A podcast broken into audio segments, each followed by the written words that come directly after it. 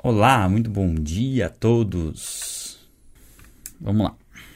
Ler Lucas 3, né? 3, achei que era 4 já. Lucas 3. Eu vou ler na versão NVI, como a gente está fazendo, né? A gente está sempre lendo na versão NVI e recomendando que vocês leiam também em outras versões né, ao longo do dia. Muito bem. No 15 ano do reinado de Tibério César, quando Pôncio Pilatos era governador da Judéia, Herodes, tetrarca da Galiléia, seu irmão Filipe, tetrarca da Itureia, e esses nomes aqui, Traconites, Elisânias, tetrarca de Abilebe, Abileme, Abileme. Anás e Caifás exerciam o sumo sacerdócio. Foi nesse ano que veio a palavra do Senhor a João, filho de Zacarias, né, João Batista. No deserto. Ele percorreu toda a região próxima ao Jordão, pregando um batismo de arrependimento para perdão dos pecados. Então aqui a gente tem João Batista. Nós comentamos bastante sobre João Batista nas outras leituras, né? O, o livro de Lucas fala muito né, sobre o nascimento dele, que Isabel, a mãe dele, era estéreo, que o pai ficou mudo né, durante todo o período de gestação, que ele veio preparar o caminho para Jesus, e aqui já começa a mostrar um pouco né, do ministério de João. Aqui, é, Lucas, né, que é o autor, né, o escritor, né, o autor, sabemos que o autor bíblico é Deus. E ele usou autores ou escritores humanos para trazer o relato. E Lucas ele coloca detalhes, né, de, dos reis, né, dos governadores, fala de Pôncio Pilatos, fala de tudo que estava é, do contexto da época e fala desse batismo para arrependimento, né? Ó, batismo de arrependimento para perdão dos pecados. Então, o batismo de João Batista era uma preparação, era uma preparação para que o homem recebesse a Cristo. Ele preparava o caminho para Cristo reinar no nosso coração. Basicamente é isso. E lendo alguns estudos, diz que na época era comum se preparar a estrada quando um rei iria visitar um lugar, uma cor, a corte real ia para um determinado local é, era necessário preparar a estrada, né? daquele caminho que poderia tá, ter buraco no caminho, enfim, uma série de coisas. Era feito um trabalho ali de deixar tudo bem plano, bem tranquilo, para que o rei não tivesse problemas de chegar onde ele tinha que chegar. E é exatamente esse o propósito de João Batista. Ele veio preparar o coração do homem para receber a Cristo, veio preparar o caminho. Então ele estava ali pregando as boas novas de salvação, e trazendo uma mensagem de arrependimento, né? que as pessoas tinham que se arrepender dos seus pecados e procurar fazer aquilo que é correto.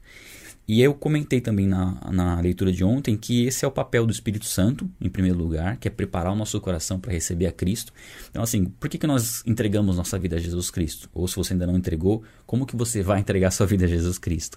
Quando o Espírito Santo tocar o seu coração e preparar você para receber a visita né, de Jesus Cristo.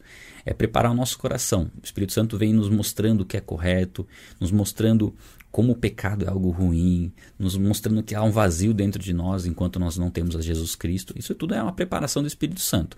Eu não sei qual foi a experiência de você que já é convertido, que já entregou sua vida a Jesus Cristo, qual foi sua experiência momentos antes né, da sua conversão. Mas a minha experiência foi isso, de começar a perceber é, que eu não era tão bom quanto eu pensava, né, que as coisas não funcionavam do jeito que eu queria. E, de certa forma, eu entendi que isso era uma preparação do Espírito Santo. E hoje, né, uma vez que nós estamos em Cristo, nós também temos essa função de preparar o caminho, preparar o coração das pessoas para que Jesus alcance, chegue até essas pessoas. E preparar o coração das pessoas é o quê? Tirar as pedras do caminho, tirar os conceitos enganosos, o engano, as mentiras. Isso nós, nós só teremos essas, essa capacidade se nós é, lermos as Escrituras, se nós estudarmos as Escrituras, né, conhecer o plano de salvação, conhecer como que funciona o processo do perdão, é saber explicar para as pessoas por que nós precisamos orar, o que é a fé. Tudo isso são conceitos que nós precisamos desenvolver para falar para as pessoas, para quebrar esses preconceitos que elas têm, para que Jesus possa alcançá-las. Seguindo na leitura, vamos lá. Como está escrito no livro das palavras de Isaías, o profeta: Voz do que clama no deserto, preparem o caminho para o Senhor, façam veredas retas para ele todo o vale será aterrado, e todas as montanhas e colinas niveladas. As estradas tortuosas serão endireitadas, e os caminhos acidentados aplanados. Né? Veja como é tudo isso, né? Preparar o caminho e tem muito a ver com a, a, aqueles que preparam o caminho para o rei visitar um determinado local, né? E toda a humanidade verá a salvação de Deus. Como a gente comentou, há uma ênfase muito grande no Evangelho de Lucas de que o Evangelho é para todos, não somente para o povo judeu, mas para todos. Versículo 7. João dizia às multidões que saíam para serem batizadas por ele: raça de víboras quem lhes deu a ideia de fugir da ira que se aproxima, deem frutos que mostrem arrependimento e não comecem a dizer a si mesmo: Abraão é nosso pai. Pois eu lhes digo que destas pedras Deus pode fazer surgir filhos a Abraão. Até aqui, até o 8. Bom, ele falava para as multidões e ele falava para pessoas que é, se diziam religiosas, eram religiosos e entendiam muitas vezes que só por, pelo fato de serem filhos de Abraão, né, de serem judeus, já teriam a salvação garantida sem precisar ter transformação nenhuma de vida, né? E ele fala, né, de, de, dessa raça de víboras, ele usa a questão de cobras, né, de uma cobra como, como se fosse uma cobra fugindo do fogo, né? E que eles estão achando que eles poderiam se livrar dessa ira que viria. E quando fala da ira vindoura, aqui tanto está relacionado com a destruição de Jerusalém no ano 70, mas principalmente com o, o, final dos tempos, né? com o juízo final, né? com o juízo que virá sobre a, a, todo aquele que, que está longe de Deus, né? que não reconhece, que se rebelou contra o Criador, ou que permanece na rebelião contra o Criador. Né? Porque uma vez que a pessoa não conhece a Jesus, ela permanece é, em rebeldia a Deus, ela permanece separada de Deus. E ele coloca algo interessante, eu grifo e eu, eu uso bastante esse, esse trecho aqui, ó, deem frutos que mostrem arrependimento. Então, quando ele fala de arrependimento, ele fala de ações que demonstrem que houve uma transformação, que houve uma mudança de direção. Né? Arrependimento é mudança de mente, mudança de atitude, mudança de direção. Então, nós cremos e porque nós cremos, nós fazemos. E o, o fato de, de nós tomarmos a atitude, a ação de decidir não fazer mais aquilo que é errado, isso é o arrependimento. E o arrependimento ele vai dar frutos. É, muitas vezes é difícil para nós sabermos se uma pessoa verdadeiramente se converteu. Mas um dos indícios, e aí a gente não consegue saber é, com, com, toda a precisão, né? porque é meio difícil né? a gente conhecer o interior das pessoas, a gente não conhece. Mas a gente pode ter uma ideia é, pela forma como pelos frutos, né? Pelo aquilo, por aquilo que a pessoa faz. Às vezes uma pessoa foi fez uma oração de entrega a Jesus Cristo, como a Bíblia diz, né? Confessar com a sua boca e crer no coração, você vai ser salvo. É, você confessa com a boca que Jesus é Senhor e crê no seu coração que Deus o restou dentre os mortos. Mas o que, que vai mostrar se houve realmente uma confissão da boca e uma fé no coração? São os frutos. Vão ser as atitudes que essa pessoa vai né, ter a partir daquele momento. Não significa que ela vai fazer tudo certo a partir daquele momento, mas significa que você vai ver uma pessoa em transformação constante, constantemente melhorando como pessoa, né, tendo uma capacidade maior de obedecer a Deus. Então, é, o arrependimento genuíno ele gera frutos. Se não gerar frutos, significa que houve remorso e não arrependimento. Só uma tristeza porque fez algo errado, mas aí achando que com o tempo aquilo vai, vai passar, né? Seguindo, o machado está posto à raiz das árvores, e toda árvore que não der fruto será cortada e lançada ao fogo. Então, isso aqui é uma representação muito forte do que de fato é, acontece. Né? Nós, é, o, o, dar fruto é se sujeitar à vontade de Deus. E quando a gente fala fruto, né, é interessante que nós podemos ligar diretamente com o fruto do Espírito, que é amor, paz, alegria, bondade, fidelidade, mansidão, domínio próprio Paciência? É, acho que foi a paciência que, que faltou. Não, não é que faltou paciência, mas paciência falta às vezes, né? Às vezes um dos mais difíceis. Né? Aliás, essa paciência do fruto do Espírito é, um, é longanimidade, né? Manter o ânimo longo, né? Permanecer firme enquanto, enquanto aguarda. Essa é a paciência do fruto do Espírito. Eu creio que se não há desenvolvimento do fruto do Espírito, nós não estaremos pregando o Evangelho. Não tem como. Se não estiver sendo desenvolvido o fruto do Espírito. Por isso que é legal a gente conhecer sobre o fruto do Espírito também, né?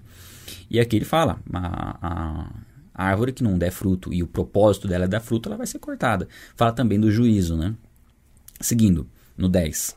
O que devemos. Olha só que interessante, a partir do 10. Eles começam a perguntar para João Batista, né? O que devemos fazer então? Perguntaram as multidões. João respondia: Quem tem duas túnicas, dê uma a quem não tem nenhuma, e quem tem comida, faça o mesmo. E aqui ele fala da ajuda ao próximo, do amor ao próximo, de abrir mão, né, com renúncia própria, abençoar o próximo. Isso está relacionado a um, um, aspecto do fruto do Espírito que é benignidade. Né? Você ajudar alguém renunciando a algo, né? abrindo mão de algo que você tem. Então é, é compartilhar algo com, com o nosso próximo que é uma das formas de você mostrar o fruto do arrependimento. É, que mais? Alguns publicanos, né, que tem os cobradores de impostos ali, vieram para ser batizados. Eles perguntaram, mestre, falando com João Batista, tá? Não é com Jesus ainda. Que devemos fazer? Ele respondeu: Não cobrem nada além do que foi estipulado. Então, o fato de ser um cobrador de impostos em si não era um problema. O problema era extorquir as pessoas. Então, muitas vezes a sua profissão não é o problema. O problema, o problema é você ser desonesto na sua profissão. Então, esse é o ponto. Né? Você achar que por conta de você trabalhar numa determinada área, sei lá, numa área financeira, uma área que, que aí cabe algum tipo de mentirinha ali que não tem problema, que isso faz parte do ambiente, não, não cabe, na verdade.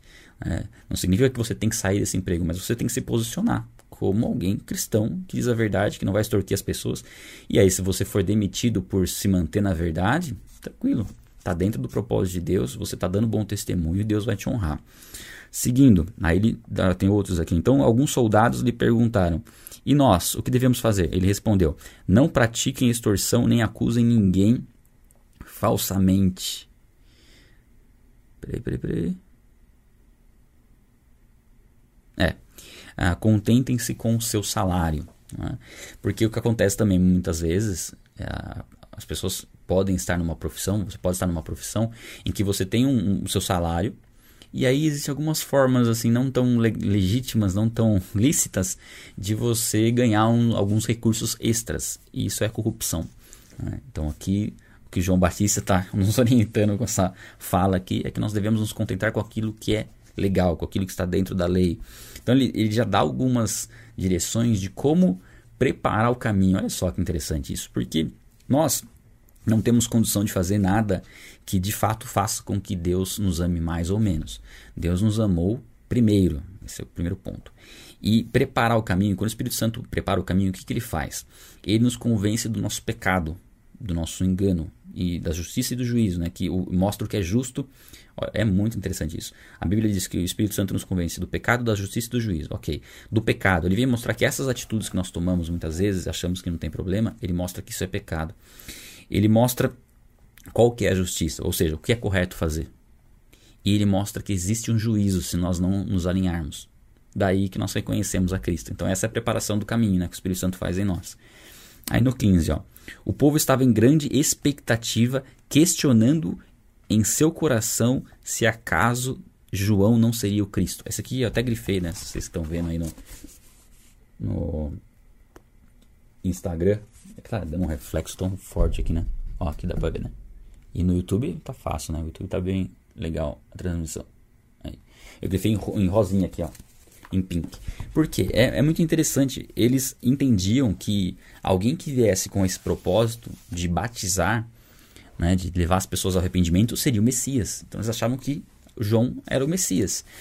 Então mostra duas coisas aqui, que realmente é, o povo tinha entendimento de a questão de batizar, né, de, era algo que deveria ser feito pelo Messias e que viria o Messias. O povo esperava o Messias. Né?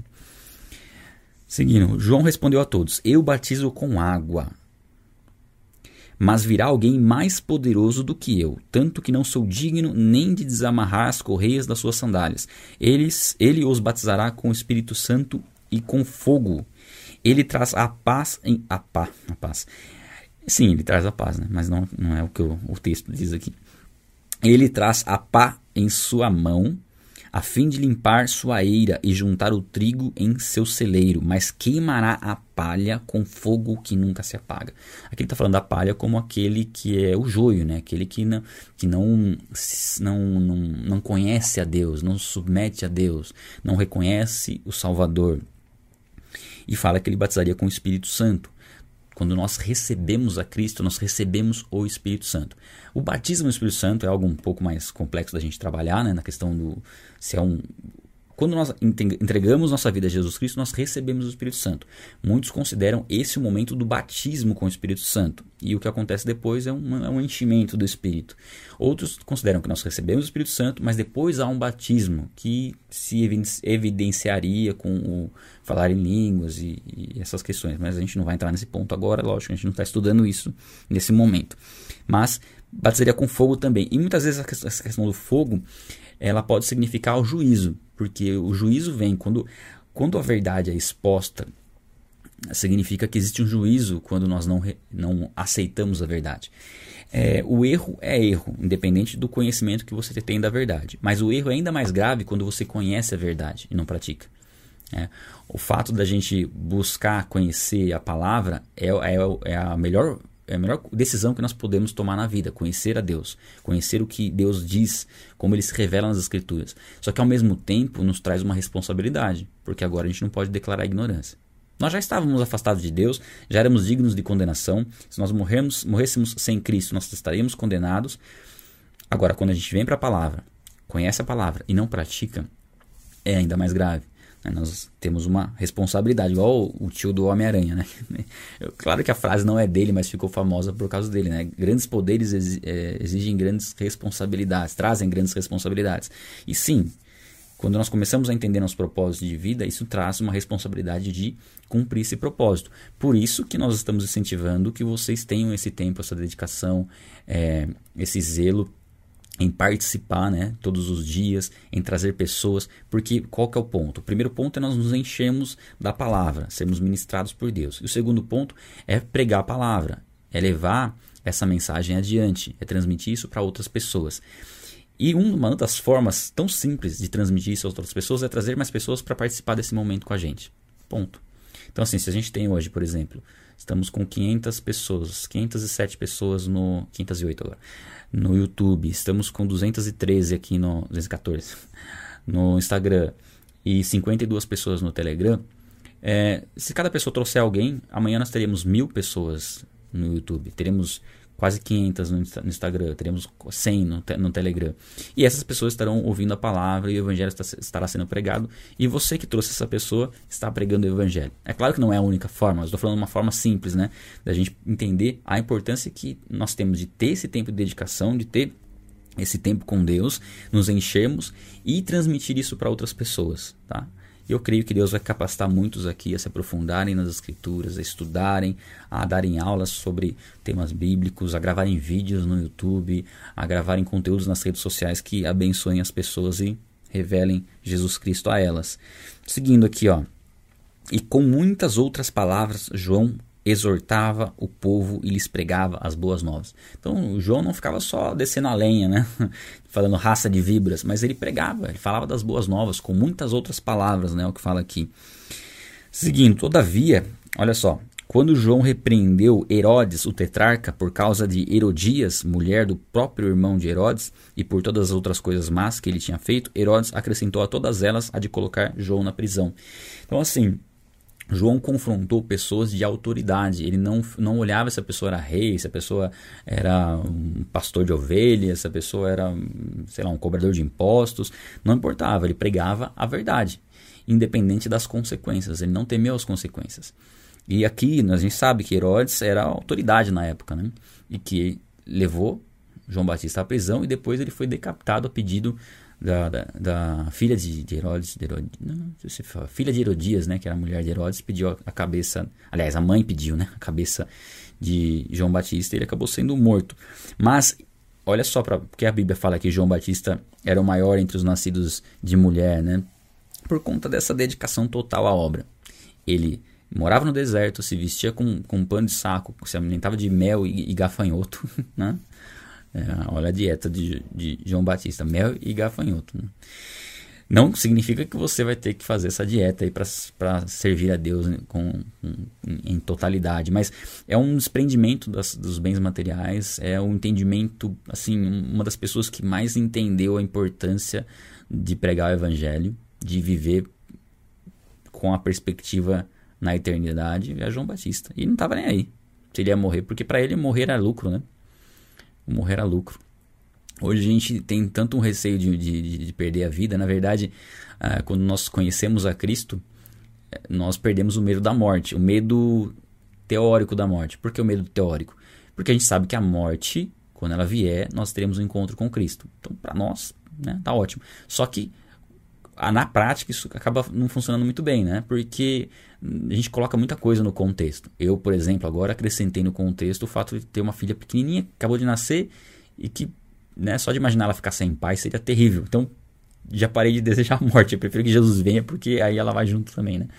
Mas assim, a gente tem esses, esses receios porque nós vamos tendo um contexto de vida de pessoas ao nosso redor que nós não queremos que elas sofram por conta da nossa morte. Então, eu vejo que hoje o maior receio de não querer morrer são as pessoas que estão ao meu redor. É, agora, João Batista, ele falou, meu, ele dedicou, não teve família, não teve nada, se dedicou inteiramente a Deus. Então, se ele fosse cumprir o propósito e pronto. É claro que ainda assim, João Batista era ser humano falho. Tanto é que quando ele está preso ali, ele questiona, ele fica meio em dúvida: será que Será que Jesus é o Messias mesmo? Depois de tudo que ele viu aqui ainda, né? Mas né, ele era um homem de fé, um homem que se dedicou inteiramente à, pregação da palavra. E aí a gente vai para o batismo de Jesus, né? A partir do versículo 21. Quando todo o povo estava sendo batizado, também Jesus o foi. E quando ele estava orando, o céu se abriu e o Espírito Santo desceu sobre ele em forma corpórea como pomba. Então veio do céu uma voz: Tu és o meu filho amado, em ti me agrado. O batismo de Jesus ele é muito, é, muito importante. A gente né, ver o, todo esse aspecto, tudo que acontece. Primeiro que ele foi ser batizado por um, num batismo de arrependimento sem ter do que se arrepender. Então isso já mostra o que ele faria em nosso favor, morreria sem ter pecado. Então essa representação é muito forte. Né? Se batizar sem ter, sem ter do que se arrepender e morrer por nós sem ter pecado. E traz essa representação, traz uma obediência dele, dele se colocar numa condição né, é, e se assemelhar a nós, mostrar que é, o, a importância né, de, de nos submetermos a, aquilo que a vontade de Deus, porque aqui quando ele, ele vai para o batismo, o Espírito Santo desce sobre ele e, e, tem essa declaração, esse testemunho público né, que Deus faz. Tu és meu filho amado, em ti me agrado. Esse, esse é um ponto importante da gente observar, porque é um testemunho que Deus dá para que, inclusive, João Batista tivesse convicção de que sim, esse era o Messias. Confirmasse tudo aquilo que João Batista tinha se dedicado ao longo da vida de preparar o caminho, ó, você preparou o caminho e esse é o Messias. A sua obra foi concluída. Imagina a alegria de João Batista, né? De ter esse, esse testemunho. E também um testemunho que Deus traz sobre nossas vidas quando nós cremos em Jesus Cristo. A Bíblia diz que quando nós aceitamos a Cristo, nós nos tornamos filhos de Deus. Então é nesse momento, quando nós entregamos nossa vida a Jesus Cristo, que Deus declara sobre nós, né? Tu és meu filho amado. Nós passamos a ser filhos de Deus no momento em que nós entregamos nossa vida a Jesus Cristo. Antes disso, nós somos criados por Deus, somos criatura. É, criatura, não criatura de, de, de criatura. Quando a gente fala criatura, parece que é um bicho. Né? Não, criação de Deus. Somos a criação de Deus. Somos é, é, criados assim, somos amados por Deus, mas filhos, filhos, somente quando nós entregamos nossa vida a Jesus Cristo. Isso está em João 1,12. Depois a gente vai, quando a gente chegar em João, a gente lê isso aí. Jesus tem, tinha cerca de 30 anos quando começou o seu ministério. Era considerado Aí vou ler, a gente vai ler a genealogia toda. 30 anos. Pessoal, às vezes a gente quer apressar tanto as coisas, né, para servir a Deus. Jesus ficou 30 anos se preparando, buscando um relacionamento com Deus, se desenvolvendo como pessoa, para aí então exercer o seu ministério. É, e a gente quer correr com as coisas, né, muitas vezes. Mas esse é o ponto, né? É o, e 30 anos é uma referência até de uma idade madura, né? De acordo com, com o contexto bíblico. Então, teve o tempo certo de Jesus começar a atuar publicamente. E até a atuação pública de Jesus, ela, teve, ela foi gradualmente se expandindo. A gente vai ver isso ao longo da, da vida de Jesus, né? Até o momento em que se tornou praticamente conhecido em toda a região ali. Mas tudo no tempo certo. E aqui a gente traz a genealogia de Jesus, né? Ele era considerado filho de José, filho de Eli, filho de. Acho que ele era considerado filho de José porque José não era o pai biológico de Jesus, né? Ele foi gerado pelo Espírito Santo, mas ele era o pai legal de Jesus de acordo com a lei. Filho de Eli, filho de Natate, filho de Levi, filho de Melque, filho de Jamal, filho de José, filho de Matat...